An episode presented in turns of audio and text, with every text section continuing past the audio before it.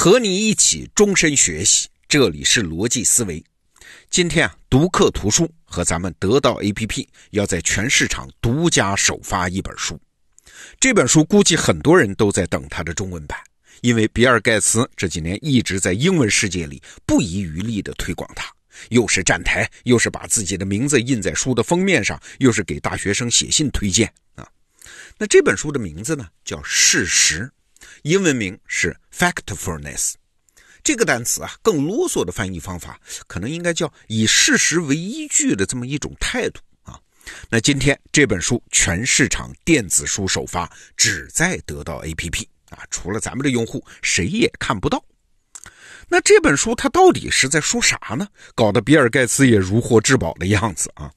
我们先简单说两句作者，事实的作者叫汉斯，是个瑞典人。一个著名的医学和健康专家，不过他在生命的最后一个阶段，他和他的儿子儿媳妇一起发起了这本书的写作。哎，他儿子也是个了不得的人物啊，曾经创业做了一家很成功的公司，后来这家公司被谷歌收购，所以他儿子就成了谷歌公司公共数据团队的负责人。不过这本书和医学健康啥的没关系啊。汉斯说这本书是我。毕生与毁灭性的无知做斗争的最后一场战斗。你写书嘛，肯定是消灭一些无知。但是什么样的无知是汉斯嘴里说的这种毁灭性的无知呢？这汉斯啊，还是一个著名的演讲家。他在世界各地公开演讲的时候，通常会附带给大家做一套题，一共十三道测试题。这题目都很简单啊，比如说其中有一道题。在全世界范围内，三十岁男人平均接受教育的时间超过十年。那么，请问三十岁的女性平均接受教育的时间是多少年？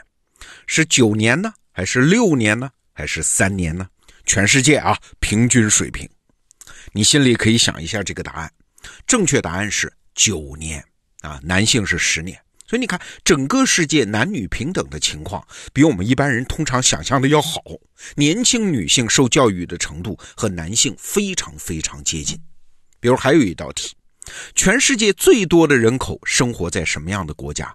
请问是低收入国家，还是中等收入国家，还是高收入国家呢？哎，正确答案是中等收入国家。你看，这个世界没有我们想象的那么穷。再来啊！一九九六年，也就是二十多年前，老虎、大熊猫和黑犀牛被列为濒危动物。那么，请问二十多年后的今天，这三种动物中还有哪几种是濒危动物？我直接说答案吧啊，一种都不是。不知道这些题目你心里想的答案是怎么样的？反正汉斯啊，在西方发达国家做这些测试的时候，成绩那是非常糟糕啊，正确率只有百分之十左右。你可能会说：“哎呀，这是因为大家不了解情况嘛，无知嘛，啊，多学习学习，多了解些信息就好了。”嘿嘿，不是，这不是无知啊。汉斯说这是毁灭性的无知。为啥？你就想两点：第一，如果让一只黑猩猩来回答这些问题啊，黑猩猩对这种事儿是彻底的无知吧？他是胡乱回答。但是胡乱回答，选择项只有三个呀。黑猩猩理论上也可以考到三十三分的，也要远远高于现在人类这十分左右的成绩啊。所以这不是缺乏信息的结果。那第二呢？汉斯专门找过什么大学教授、科学家、银行家、企业高管、记者、社会活动家、政治家来做测试。那这些人的知识水准肯定超过普通人吧？哎，但是成绩跟普通人没有区别，甚至在有些题目上比普通人更差。这说明啥？说明这种错误和什么智商啊和知识啊没关系，这是系统性的错误，也就是汉斯说的毁灭性的错误啊。也就是说，只要你是人类，只要你不是对这些问题做过专门的深入的思考，你在本能上它就是错的。如果带着这些错误来行动，无论是做个人选择，还是那些掌握大权的人据此做出行动，那给世界带来的后果确实是灾难性的。问题是为啥呢？为啥我们错到这种地步呢？事实这本书它就是解决这个问题的。它在人类的思维中啊，找到了十个基本的思维倾向，然后挨个给你分析我们为什么会犯这种系统性的错误。啊。具体的内容我就不剧透了，你可以自己去看书。不过听到这儿，你可能会说，这本书是不是就在讲乐观主义啊？就是说这个世界没有这么糟糕，至少不像我们想象的这么糟糕啊？这不也是一面之词吗？这个世界确实有糟糕的部分呢。你就稍微想想啊，现在美国危机很严重吧？要不怎么总把矛头对准咱们中国呢？欧洲经济是不是不行了呀？日本不是在老龄化吗？中东甚至还有战乱。就算是情况比较好的中国，经济发展也有很多隐忧啊。咱们就不说什么环境污染、全球变暖、物种濒危、核大战威胁这些事儿了啊。这个世界确实有很多糟糕的侧面。如果都按照这本书讲的，大家都乐观了，那这些危机怎么办呢？哎，请注意啊！这本书的名字叫《事实》，而不是乐观。它是在给我们一套系统的能够重回事实的方法。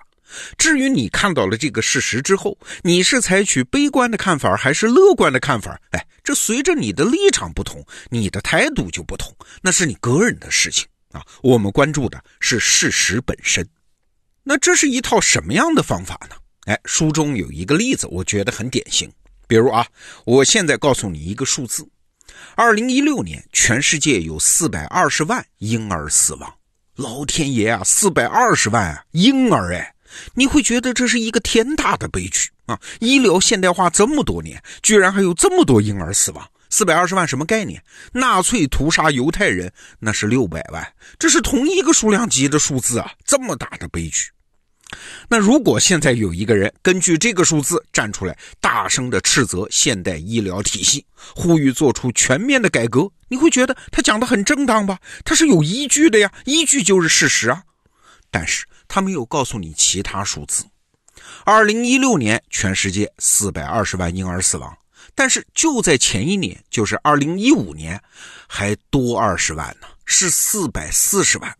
那再往前推呢？到一九五零年是一千四百四十万，这说明啥？说明这个问题是在被飞速的改善的。这恰恰是现代医疗体系的成就，而不是它的罪过。这个例子就典型的说明了一个问题：什么是事实啊？事实不是一个孤立的真相，事实是你关注到的真相和其他真相之间的关系。在我们这个时代啊，我们早就不缺看到真相的渠道了。但是真相和真相之间的关系，那可是被各种机制啊，你个人心理的、社会的、商业的各种机制在扭曲着。所以，《事实》这本书虽然讲了十个方法，但是总结起来，它就是在干一件事儿，就是还原那些没被扭曲的真相和真相之间的关系。那你说有没有什么总的办法，可以让我们一眼就看到事实？我读完这本书之后，觉得有啊，这个办法就是用长时段来看问题。何帆老师在咱们得到 APP 里有一个课程叫《何帆报告》，这是他三十年漫长写作计划的第一部分。这里面也讲了这个看问题的心法，叫别看短期，要着眼于看长期的那些变量。我举个例子啊，比如说明天的气温是多少嘞？这个真相是近在眼前。但是要想搞得很精确，那是非常困难的，甚至专业的气象台也未必能预报的准。但是呢，现在是五月，再过三个月，气温肯定比现在高，这是可以断言的。